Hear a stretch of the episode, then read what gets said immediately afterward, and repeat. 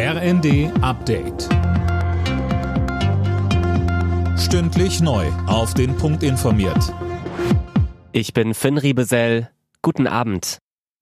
250 Euro, das sollen Familien in Deutschland ab Januar monatlich pro Kind bekommen. Darauf hat sich die Ampelkoalition heute verständigt. Das ist etwas mehr als zuvor vereinbart. Bisher war geplant, das Kindergeld auf 237 Euro für die ersten drei Kinder anzuheben. Grünen-Fraktionschefin Dröge spricht von einer spürbaren Entlastung für Familien. Der Bundestag soll bereits morgen darüber abstimmen. Die russischen Truppen ziehen sich teilweise aus der ukrainischen Stadt Cherson zurück. Das russische Verteidigungsministerium ordnet einen Truppenabzug an. Die Russen hatten die Stadt annektiert. Die ukrainischen Truppen fahren in der Region Cherson seit Wochen eine Gegenoffensive.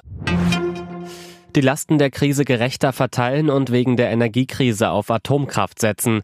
Das sind zwei Ratschläge, die die Wirtschaftsweisen der Bundesregierung in ihrem Jahresgutachten auf den Weg geben.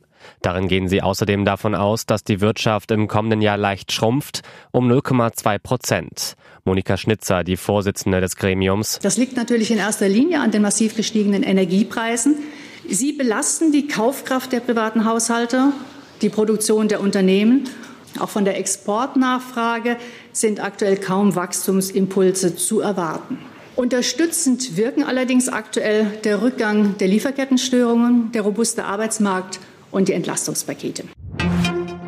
In der Fußball-Bundesliga steigt am Abend das rheinische Derby Köln gegen Leverkusen.